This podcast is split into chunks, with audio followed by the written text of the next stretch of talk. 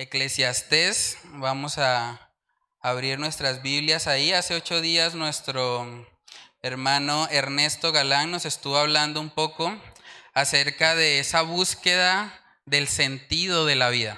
Veíamos cómo Salomón se esforzó arduamente por encontrar un sentido y propósito en cosas como la sabiduría terrenal o la sabiduría debajo del sol eh, los placeres de este mundo. Dice él que él no se negó nada a sus ojos. También él intentó encontrar el propósito en el trabajo duro, en el esfuerzo. Y por último, también vimos que trató de encontrarle sentido a la vida por medio de las riquezas. Pero veíamos que a pesar de todos los esfuerzos que él hizo para tratar de encontrarle sentido a una vida debajo del sol, al final, él concluye diciendo que todo es un vanidad y aflicción de espíritu. En otras versiones dice que es como correr tras el viento. Es como tratar de atrapar algo, pero realmente no poder hacerlo.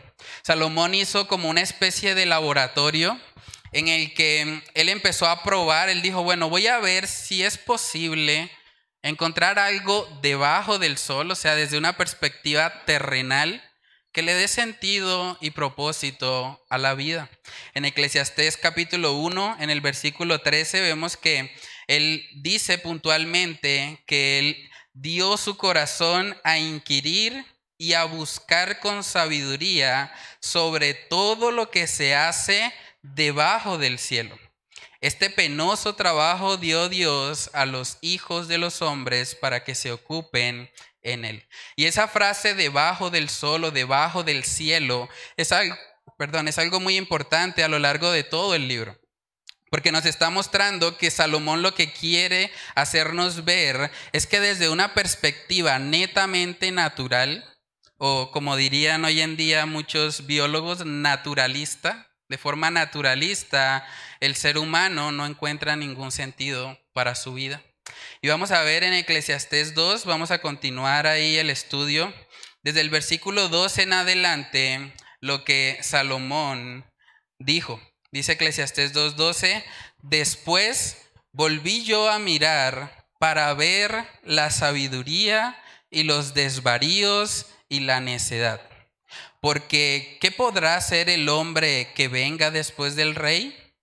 Nada, sino lo que ya ha sido hecho. Y he visto que la sabiduría sobrepasa a la necedad como la luz a las tinieblas.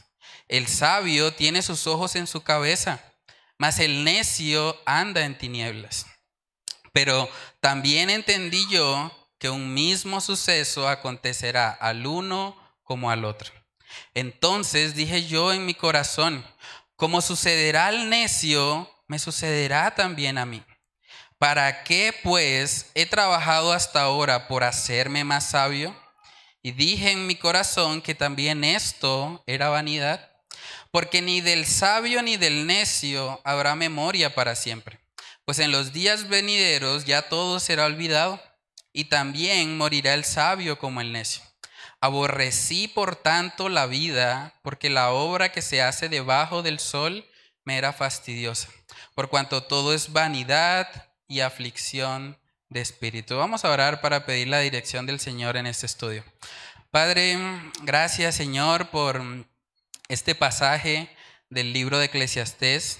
Gracias porque es sabiduría tuya, Señor. Sabemos que toda la escritura es inspirada por ti, Señor. Oramos para que tú nos ayudes, para que tú nos redargullas, para que tú nos confronte, Señor, con tu palabra, con la necesidad que tenemos, Señor, de arrepentirnos y de ir a ti, Señor. Oramos para que este estudio que vamos a tener hoy, Señor, pueda impactar nuestros corazones, que tu Espíritu Santo sea usándolo para convencernos de pecado, para guiarnos a toda verdad, para llevarnos a entender, Señor, que debemos vivir para ti, que una vida debajo del sol es algo que solo trae frustración, es algo que solo trae fastidio y que terminará tarde o temprano hastiando nuestras vidas. Padre, ayúdanos a a verte a ti, Señor, a través de este estudio. Te lo pedimos en el nombre de Cristo Jesús. Amén y amén. Bueno, hermanos, entonces como les decía, Salomón está haciendo como una especie de laboratorio debajo del sol para ver si hay algo que le dé propósito a su vida.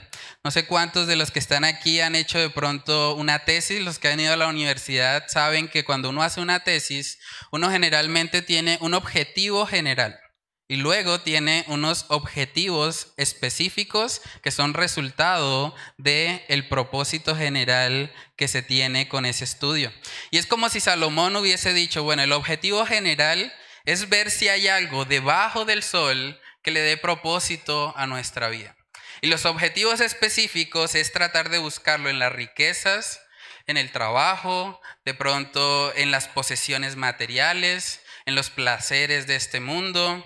Pero es bastante curioso porque aquí en Eclesiastés 2.12 vemos que él dice que él volvió a mirar. Es como si de alguna manera de todo lo que hablamos o lo que nos comentó nuestro hermano Ernesto el domingo anterior, como que lo que a él le quedó más sonando, lo que le quedó como en su mente, él dijo, bueno, voy a corroborar esto, es respecto a la sabiduría debajo del sol.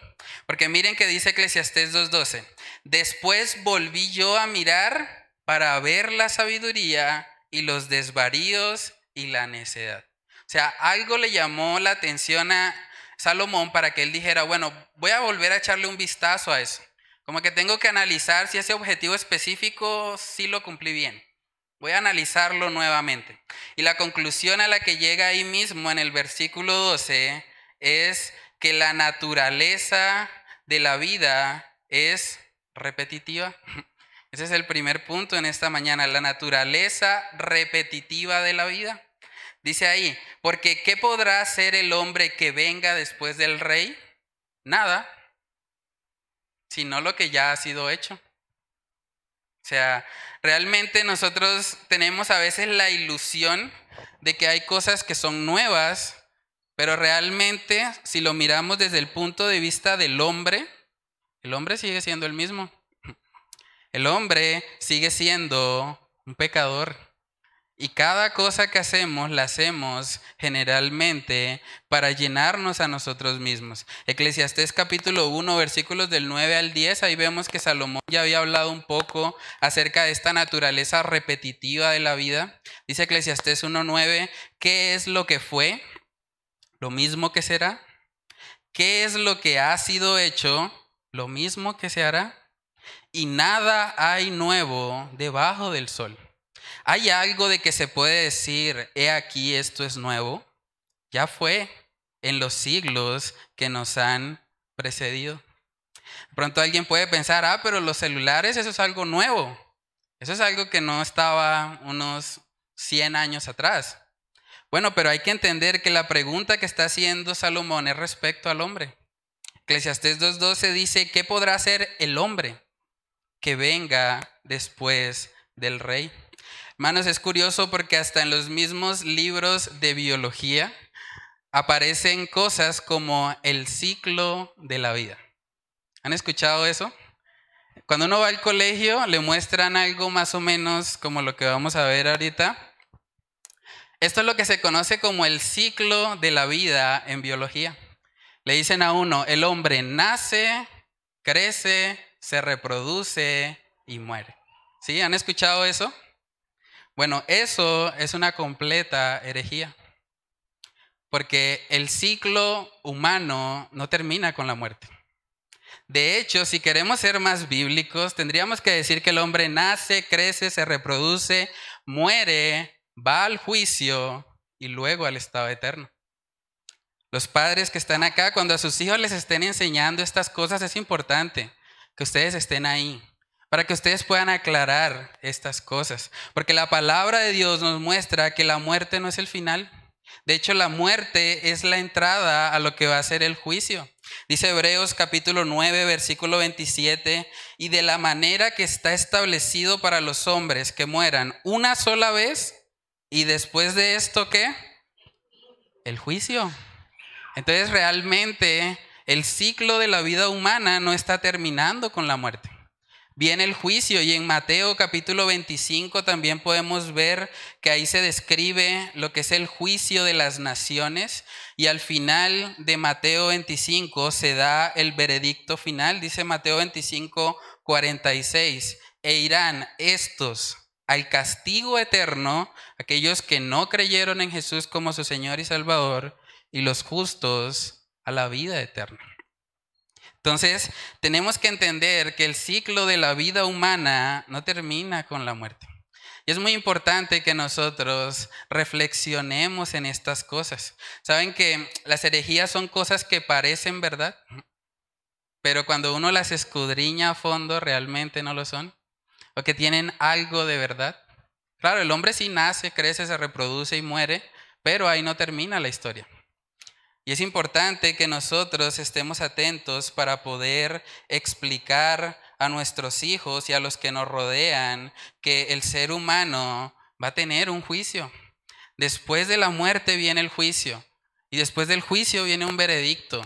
Y los justos van a estar en la vida eterna y aquellos que no reconocieron al Señor Jesucristo van a ir a un castigo eterno. Yo sé que a mucha gente no le gusta escuchar esto, pero es la realidad. Y nosotros como creyentes estamos llamados a proclamarla. Alguien dijo alguna vez, todas las nuevas noticias que tenemos en realidad son viejas noticias ocurriéndole a personas nuevas. O sea, lo que llamamos nuevas noticias, en realidad son viejas noticias. Esto que está pasando entre Rusia y Ucrania, ¿esto es nuevo? ¿Realmente es la primera vez que vemos a dos países en guerra? Claro que no. Son las mismas noticias ocurriéndole a nuevas personas.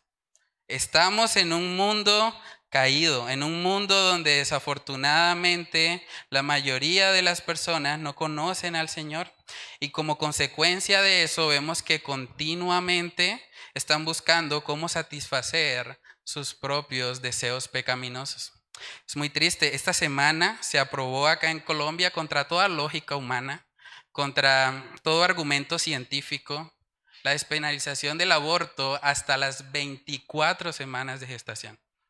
Es algo horrible, es algo impensado. Uno, uno no puede entender cómo las propias madres están peleando para poder matar a sus hijos. Es una, una locura lo que está pasando. Y uno se preguntaría, bueno, pero esto es, esto es, una, esto es algo nuevo, esto no, esto no pasaba antes. Pero saben que no. Desafortunadamente, la naturaleza pecaminosa del ser humano siempre lo ha llevado a comportarse de forma contraria a los principios de Dios. Y eso de las madres queriendo sacrificar a sus hijos, realmente ya lo veíamos en la palabra. Vamos al libro de Ezequiel capítulo 16. Ezequiel capítulo 16, versículo 20 dice, además de esto, los está exhortando el Señor, tomaste tus hijos y tus hijas que habías dado a luz para mí y los sacrificaste a ellas, a las deidades, para que fuesen consumidos. ¿Eran poca cosa tus fornicaciones para que degollases también a mis hijos y los ofrecieras a aquellas imágenes como ofrenda que el fuego consumía? ¿Saben en qué fecha fue escrito el libro de Ezequiel? Más o menos unos 500 años antes de Cristo. O sea, esto que está describiendo aquí ocurrió hace más de 2500 años. Y hoy por hoy seguimos teniendo madres queriendo sacrificar a sus hijos. Solamente que el ídolo ahora es el sexo libre, el ídolo es su propio cuerpo o el ídolo es simplemente la conveniencia. No me conviene tener un hijo ahora, entonces mejor lo mato. Y es la realidad del mundo en el que vivimos. Continuamente, periódicamente vemos que el hombre muestra su naturaleza pecaminosa. Por eso esa mentira de que el hombre va evolucionando es una, es una gran mentira. O sea, decirle a la gente que el hombre va progresando, las banderas del progresismo diciendo cada vez somos mejores, es una gran mentira. Cada vez somos incluso peores. Porque cada vez tenemos más acceso a herramientas que ponen en evidencia nuestra naturaleza pecaminosa. Es por eso que el Señor Jesús muchas veces cuando dio el sermón del monte, él decía, bueno, aquel que mire a una mujer con codicia en su corazón ya es un adúltero. Porque la realidad es que si tuviera las formas de hacerlo sin sufrir consecuencias, lo haría. Lo mismo pasa cuando alguien aborrece a otra persona. Si nosotros aborrecemos a otra persona y tuviésemos la oportunidad de matarlos, lo haríamos. Sin consecuencias, claro que lo haríamos, porque esa es la naturaleza pecaminosa del ser humano. En Mateo capítulo 15, versículo 19, vemos que se nos describe cómo es la naturaleza del corazón. Dice, porque del corazón salen los malos pensamientos, los homicidios, los adulterios, las fornicaciones, los hurtos, los falsos testimonios, las blasfemias. Eso sale del corazón humano. A veces vemos todo esto que está pasando entre Rusia y Ucrania y podemos pensar, yo nunca haría eso. ¿Realmente nunca? Si tú hubieses tenido la oportunidad de hacerle daño a una persona cuando tú estás enojado, cuando estás lleno de odio, ¿realmente no hubieses hecho lo mismo? Hermanos, debemos tener mucho cuidado con juzgar ligeramente lo que está pasando. Es una realidad, las guerras, todo esto es producto de la naturaleza pecaminosa del ser humano. En el libro de Santiago, en el capítulo 4, también vemos que él dice, ¿de dónde vienen las guerras y los pleitos entre vosotros? ¿No es de vuestras pasiones, las cuales combaten en vuestros miembros? Codiciáis y no tenéis, matáis y ardéis de envidia y no podéis alcanzar, combatís y lucháis, pero no tenéis lo que deseáis porque no lo pedís. Hermanos, las guerras siempre han existido y desafortunadamente siempre existirán mientras la naturaleza pecaminosa del ser humano no sea regenerada. Es un grave problema y es lo que Salomón está observando. Él dice, bueno, ¿qué puede hacer nuevo el rey? Pecar. No va a hacer nada nuevo. O sea, desde una perspectiva terrenal, debajo del sol, no hay nada nuevo. El hombre sigue con las mismas luchas, los mismos temores, las mismas inseguridades. El hombre es esencialmente el mismo vil pecador. Esa es la naturaleza del ser humano. No va progresando como algunos han dicho. Aquí vemos, y algo curioso de este texto es que él dio como una mirada nuevamente a la sabiduría porque también vemos que empieza diciendo el versículo 12, después volví yo a mirar. ¿Y por qué dice eso? Porque desde Eclesiastés 1.17 vemos que él dijo, y dediqué mi corazón a conocer la sabiduría y también a entender las locuras y los desvaríos. Conocí que aún esto era aflicción de espíritu. Y es importante aclarar, cuando aquí habla de sabiduría, no está hablando de la sabiduría que viene de Dios, no es la sabiduría producto del temor a Jehová. No está hablando de eso. Está hablando de una sabiduría debajo del sol. Y cuando nosotros buscamos plenitud en esas cosas, al final es también como un correr tras el viento. Es algo que solamente trae vanidad y aflicción a nuestras vidas. En el libro de Santiago también nosotros podemos ver que él nos describe que hay dos tipos de sabiduría. Hay una sabiduría que viene de Dios y hay una sabiduría que es terrenal, que es animal y que es diabólica. Vamos a verlo. Santiago capítulo 3, versículos del 13 al 18. Dice ahí la palabra. ¿Quién es sabio y entendido entre vosotros?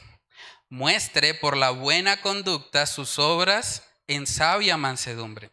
Pero si tenéis celos amargos y contención en vuestro corazón, no os jactéis ni mintáis contra la verdad, porque esta sabiduría no es la que desciende de lo alto, sino terrenal, animal, diabólica.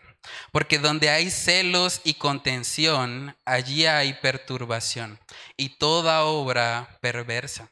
Pero la sabiduría que es de lo alto, miren cómo la describe, es primeramente pura, después pacífica, amable, benigna, llena de misericordia y de buenos frutos, sin incertidumbre ni hipocresía.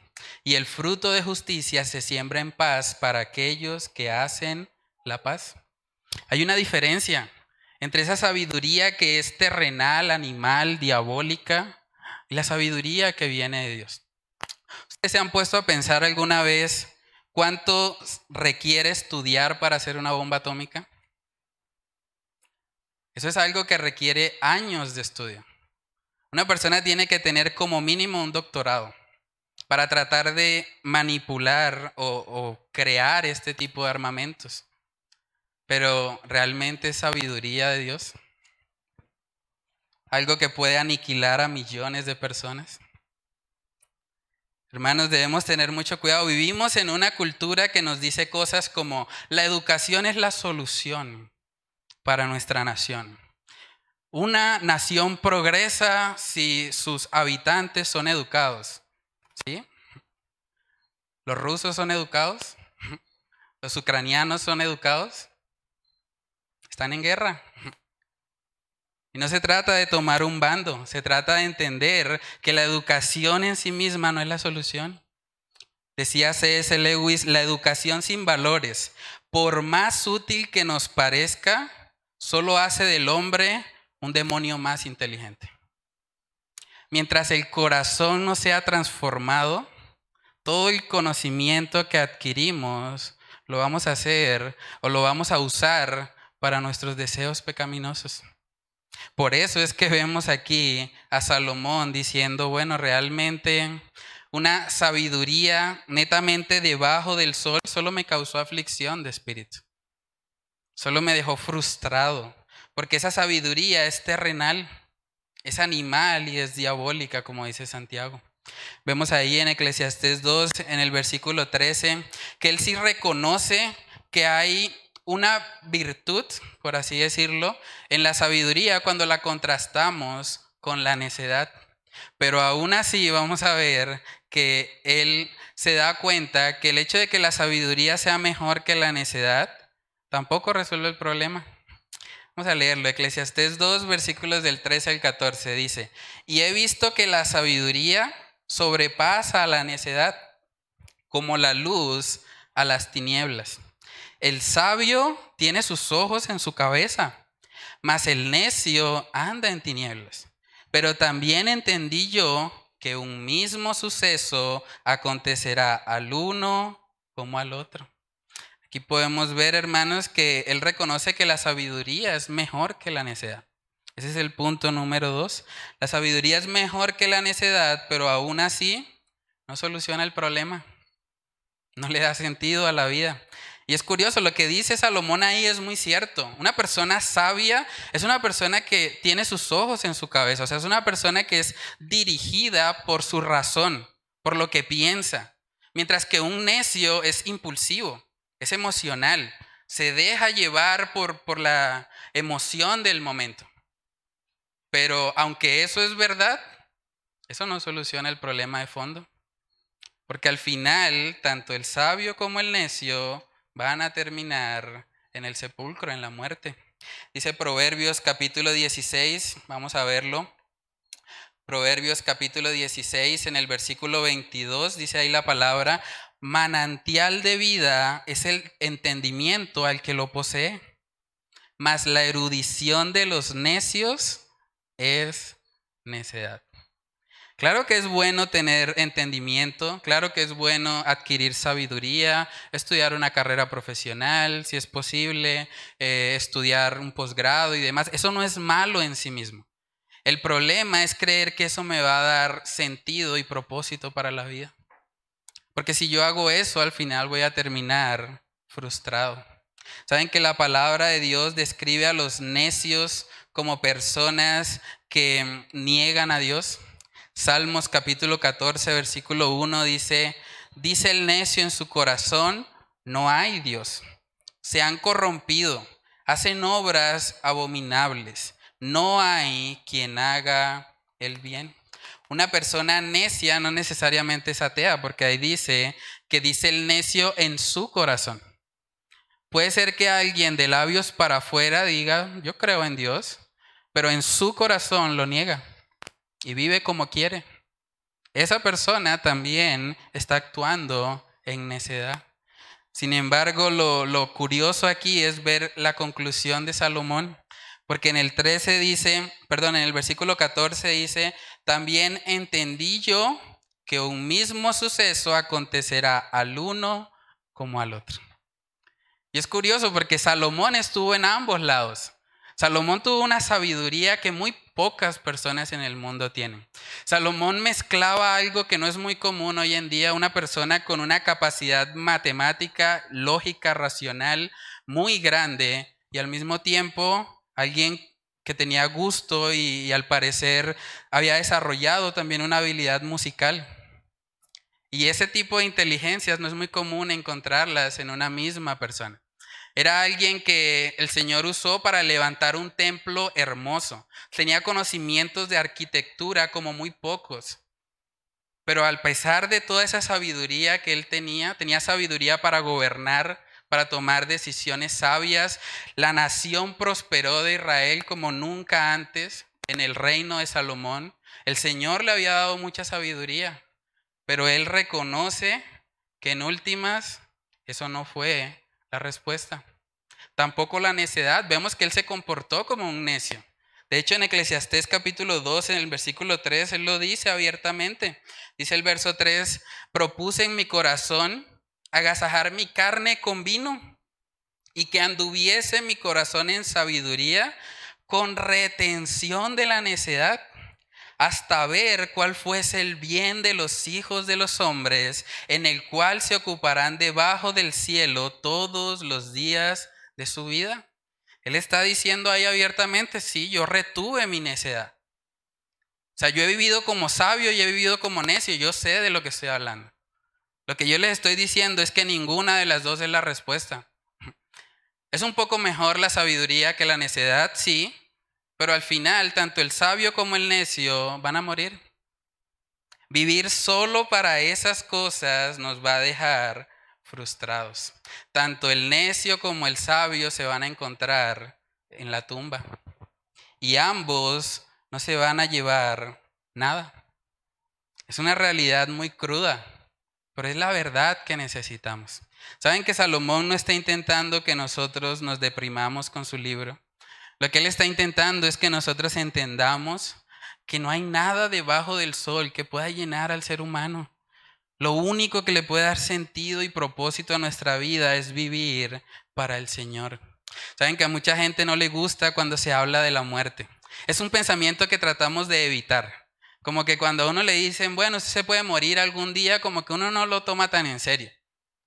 Pero es una realidad.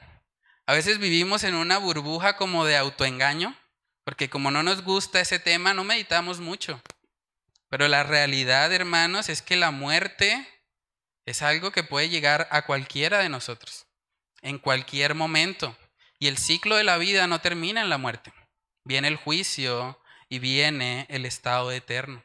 Saben que según las estadísticas, 95 millones de personas mueren cada año. 95 millones de personas, casi dos Colombias, mueren cada año. Imagínense. Eso implica que más o menos mueren tres personas cada segundo. Eso quiere decir que cuando terminemos el servicio de hoy, hay 1.800 personas que van a haber muerto. Si no son más por todo este tema de la guerra entre Rusia y Ucrania. Entonces la realidad de la muerte es algo que debe confrontarnos, hermanos. Esta semana también tuvimos una noticia muy triste en nuestra ciudad.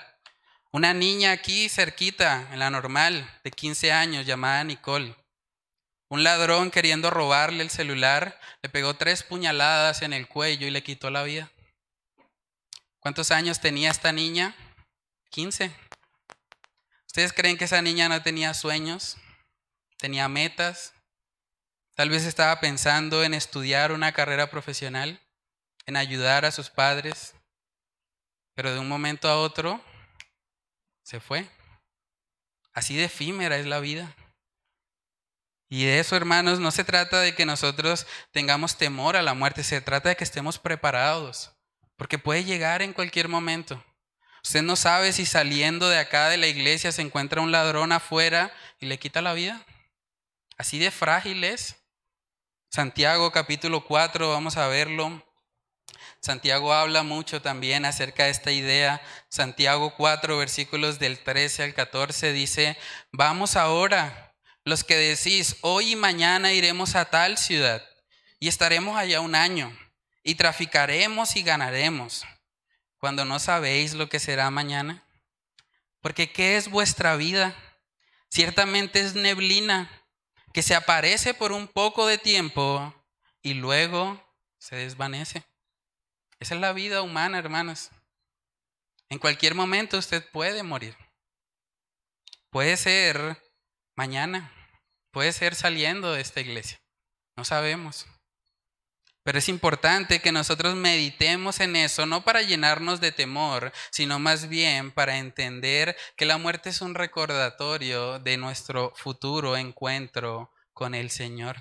Déjame hacerte algunas preguntas a manera de aplicación. Esto que estamos viendo hoy, ¿realmente tú crees que hay alguna ventaja del sabio sobre el necio? Si al final ambos van a morir, ambos van a la tumba, probablemente a ambos se los van a comer los gusanos. Y el gusano no va a decir, uy, el sabio está más rico. La realidad es que el sabio y el necio terminarán en el sepulcro. ¿Tiene sentido entonces, hermanos? ¿Tiene sentido esforzarse tanto por alcanzar una sabiduría terrenal si al final tanto el sabio como el necio van a un mismo lugar? ¿Realmente hay una ventaja? ¿Será que vale la pena tener los ojos en la cabeza, como dice Salomón respecto al sabio? ¿O es mejor simplemente andar en las tinieblas? Porque al final terminan en un mismo lugar. Es probable que Salomón meditara en todas estas cosas, hermanos. En Eclesiastés 2, en el versículo 15, vemos que él dice, entonces dije yo en mi corazón, es algo que él está meditando dentro de sí, como sucederá al necio, me, me sucederá también a mí. Miren la pregunta, ¿para qué pues he trabajado hasta ahora por hacerme más sabio? Y dije en mi corazón que también esto era vanidad. ¿Para qué? Quiero preguntarte, ¿para qué vives? ¿Para qué vives? ¿Qué le da propósito a tu vida? ¿Qué es lo que te motiva a levantarte todos los días? ¿Para qué? ¿Para qué seguir respirando? ¿Por qué? ¿Cuál es el propósito de todo esto? Si simplemente vamos a morir y vamos a desaparecer, el panorama es deprimente. No tiene sentido. ¿Para qué voy a vivir si simplemente estoy destinado a morir y a convertirme en polvo? Hermanos, a la luz de la palabra nosotros vemos que hay dos tipos de tesoros. Nosotros podemos tener tesoros en la tierra y muchos se esfuerzan por eso, o podemos tener tesoros en el cielo. Vamos a ver el texto, Mateo 6, versículos del 19 al 21.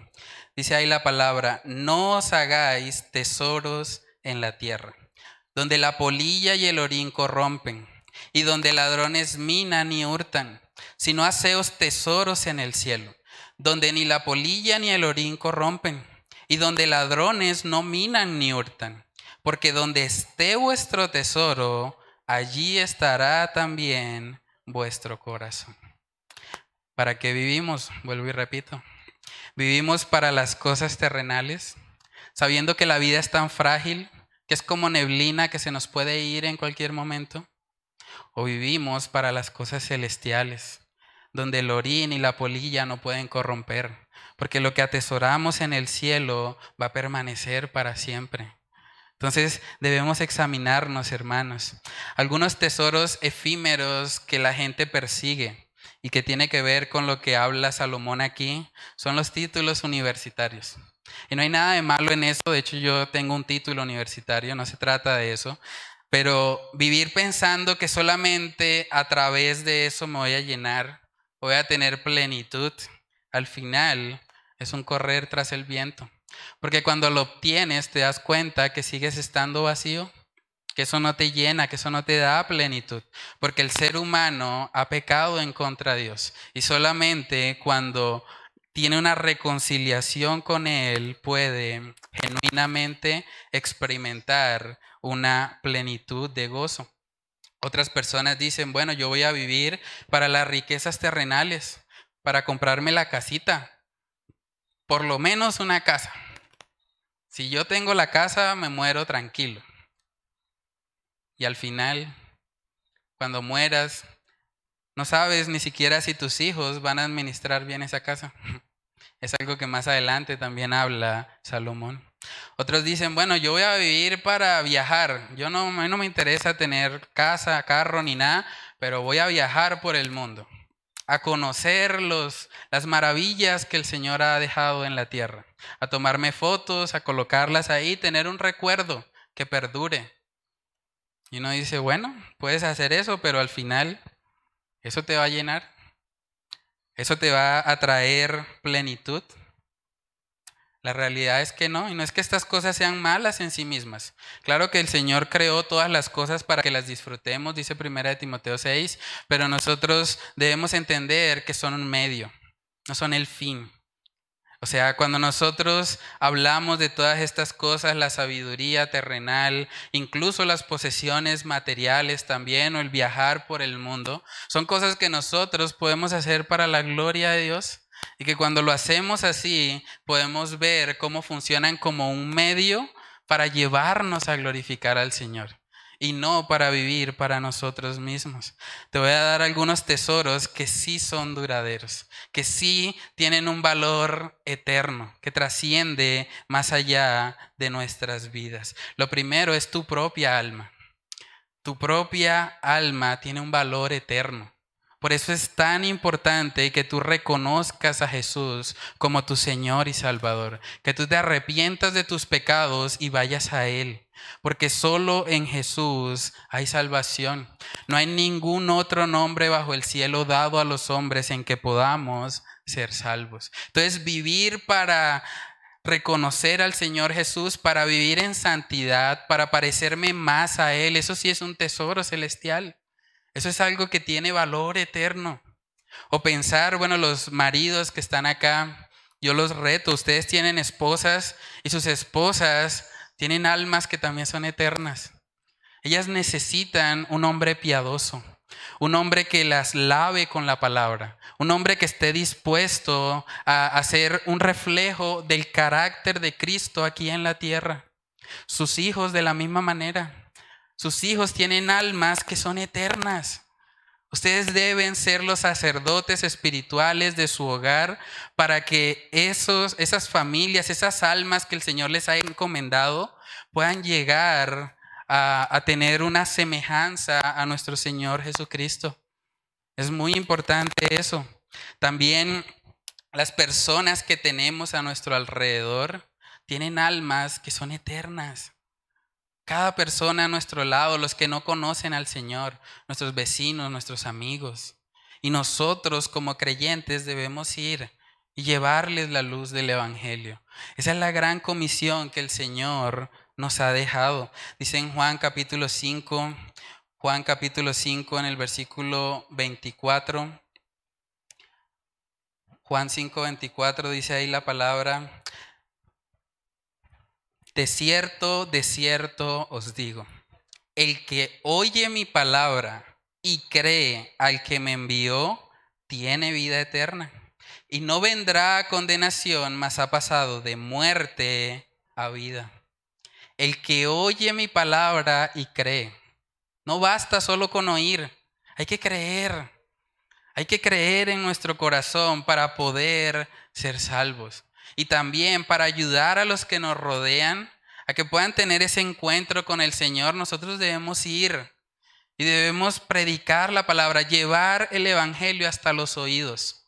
Y el Señor es el que se encarga de llevarlos de los oídos hasta el corazón. Entonces debemos entender que tenemos una misión aquí en la tierra. Hoy como iglesia, de hecho, tenemos nuestra actividad mensual de misiones urbanas. Y vamos a salir Vamos a ir a un barrio de Bucaramanga, al barrio del Mutis, para llevarles este mensaje, para llevar el Evangelio hasta los oídos y para clamar también al Señor para que ese Evangelio llegue a sus corazones, para animarles también a que se unan al estudio bíblico donde está nuestra hermana Beatriz, para que pueda ir y puedan ser edificados por la palabra, para que puedan ser discípulos de Cristo. ¿Saben que la gran comisión implica mucho más que llevar el Evangelio? Porque Jesús dijo que nosotros debemos enseñar todas las cosas que Él nos ha mandado. Y eso solo sucede a través de una relación entre un mentor y un discípulo. Nosotros debemos esforzarnos en eso. Entonces, hermanos, tratemos de sopesar para qué estamos viviendo aquí en la tierra. Primera de Timoteo capítulo 6 en el versículo 7 también nos muestra una cruda realidad. Primera de Timoteo capítulo 6 Primera de Timoteo 6, versículo 7. Miren lo que dice ahí el apóstol Pablo. Él dijo, porque nada hemos traído a este mundo y sin duda nada podremos sacar. Sin duda, hace énfasis el apóstol Pablo. ¿Saben que cuando uno va aquí al cementerio central y uno mira las bóvedas, en las bóvedas no están los diplomas? En las bóvedas no está la casa. En las bóvedas no está el carro. Tampoco está la moto. Nada hemos traído a este mundo y sin duda nada podremos sacar. Entonces realmente examinemos para qué estamos viviendo, hermanos. Colosenses capítulo 3, versículos del 1 al 3, vemos que el apóstol Pablo exhorta a los creyentes a vivir con la mirada puesta en las cosas de arriba, dice Colosenses 3 del 1 al 3. Si pues habéis resucitado con Cristo, buscad las cosas de arriba, donde está Cristo sentado a la diestra de Dios. Poned la mira en las cosas de arriba, no en las de la tierra, porque habéis muerto y vuestra vida está escondida con Cristo en Dios. Hemos muerto si genuinamente hemos recibido al Señor, ya no vivimos para nosotros mismos, vivimos para Él, para su gloria. Y es importante que nosotros en la vida práctica podamos reflejar eso. Eclesiastés capítulo 2 en el versículo 16 dice Salomón, porque ni del sabio ni del necio habrá memoria para siempre, pues en los días venideros ya todo será olvidado y también morirá el sabio como el necio. Es la realidad. Tanto el sabio como el necio van a morir. Hermanos, vivir desde una perspectiva solo debajo del sol es algo deprimente. Es algo que produce en nosotros un fastidio, un aborrecimiento incluso. De hecho, el siguiente versículo dice, aborrecí por tanto la vida. Porque la obra que se hace debajo del sol me era fastidiosa, por cuanto todo es vanidad y aflicción de espíritu. Un hombre inspirado por Dios escribió, aborrecí por tanto la vida. Conclusiones del experimento que está haciendo Salomón. Una vida vivida debajo del sol solo produce aborrecimiento, produce insatisfacción, produce fatiga, produce hastío, es algo que nos, nos turba totalmente. Hermanos, si Cristo no viene antes, lo más probable es que de aquí a 100 años todos estaremos muertos. Todos, sin excepción. Ahora, Realmente estamos viviendo hoy de tal manera que nos sentiríamos satisfechos si nosotros nos encontramos con el Señor. Realmente usted podría decirle, Señor, yo he vivido una vida para tu gloria. Yo viví para ti. Usted podría decir como el apóstol Pablo, he peleado la buena batalla. He hecho lo que me fue encomendado hacer. Estoy listo para partir. ¿Usted podría decir eso? Hermanos, ver esta realidad de lo frágil que es la vida no es para que nosotros eh, nos deprimamos. Es más bien para que nosotros entendamos dónde está el verdadero sentido de la vida. Porque el mensaje de Salomón no termina aquí. El mensaje de Salomón no termina diciendo aborrecí por tanto la vida, no. Hay que seguir leyendo. Y más adelante en Eclesiastés capítulo 12, al final del libro, podemos ver claramente cuál fue su conclusión. Eclesiastés 12, 13, él dijo, el fin de todo el discurso oído es este. Teme a Dios y guarda sus mandamientos, porque esto es el todo del hombre. Lo que le da sentido y propósito a nuestra vida es vivir para el Señor.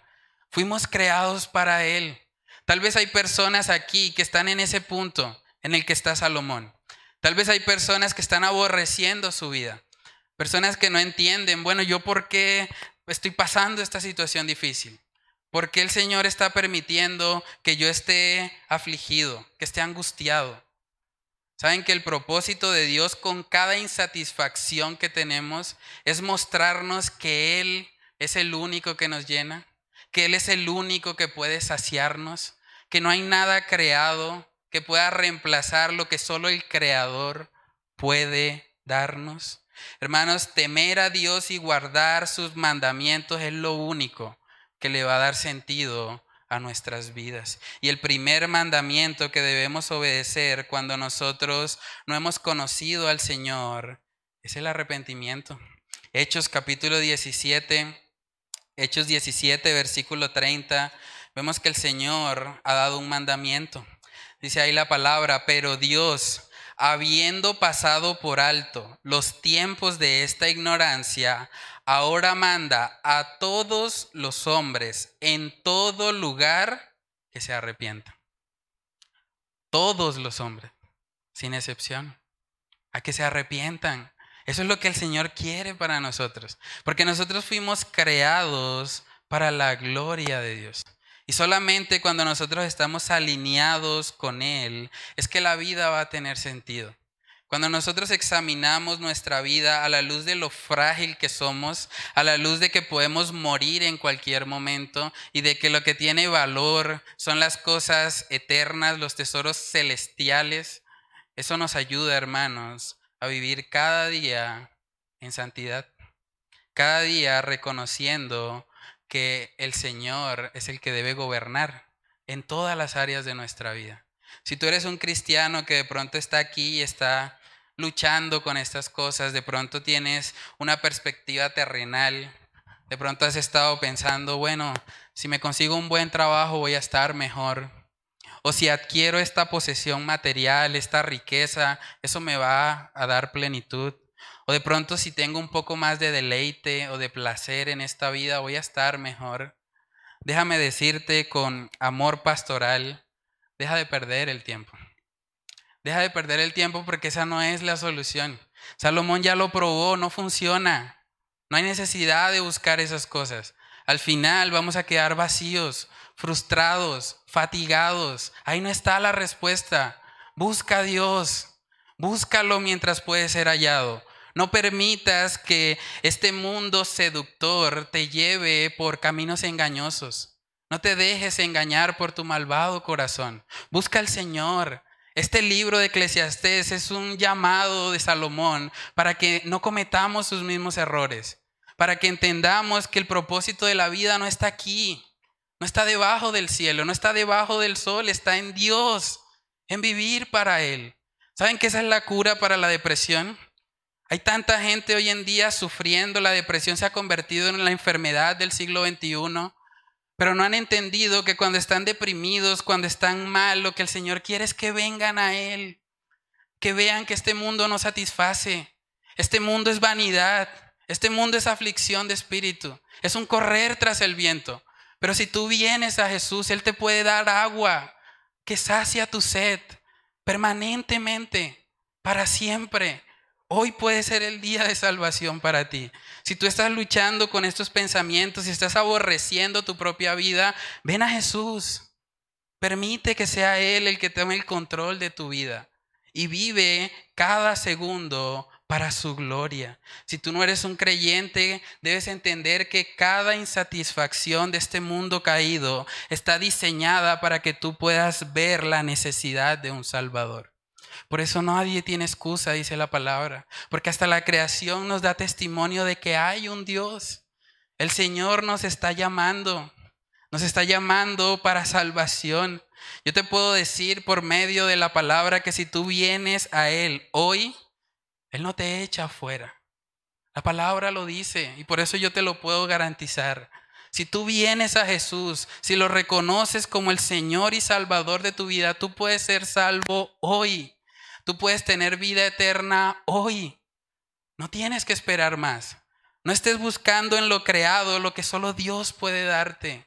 Pídele a Dios, humíllate delante de Él para que Él te ayude a entender cuál es el verdadero sentido de la vida y que puedas vivir en consecuencia de, que puedas vivir como una nueva criatura que vive para lo que fue diseñada, que es la gloria de nuestro Dios. Vamos a orar. Padre, te damos muchas gracias, Señor, por mostrarnos este pasaje de Eclesiastés que tiene una verdad, Señor, bastante cruda, pero al mismo tiempo tan necesaria, Señor. Padre, ayúdanos a entender que somos extranjeros y peregrinos aquí en la tierra, que nuestra vida es como neblina, que en cualquier momento se esfuma, Señor. Padre, ayúdanos a no acostumbrarnos a este mundo. Ayúdanos a entender que estamos de paso, que la sabiduría no es el propósito principal, que las riquezas no es el propósito principal, que el trabajo no es lo más importante para que podamos tener las prioridades correctas en nuestra vida. Que podamos entender, Señor, que solo a través de una relación real y genuina contigo es que el ser humano puede encontrar plenitud, es que puede encontrar saciedad. Padre, ayúdanos a, poner la mirada en ti. Que esto que estamos estudiando hoy no solamente sea para inflar nuestras cabezas, que esto pueda llegar a nuestros corazones Padre, que no seamos solo oidores de tu palabra, que seamos hacedores de ella, que podamos salir de este lugar con la conciencia de que la muerte puede llegar en cualquier momento y que por lo tanto debemos vivir para ti, que solo tú, Señor, le das sentido a nuestra vida. De lo contrario, Señor, somos dignos de lástima, somos dignos de conmiseración, como decía el apóstol Pablo. Padre, Oramos que tú nos ayudes por medio de tu Espíritu Santo atesorar esta palabra en nuestros corazones y a vivir cada día de nuestras vidas, entendiendo, Señor, el propósito para el cual tú nos creaste. Padre, oramos todas estas cosas en el nombre de tu Hijo amado Jesús. Amén y amén.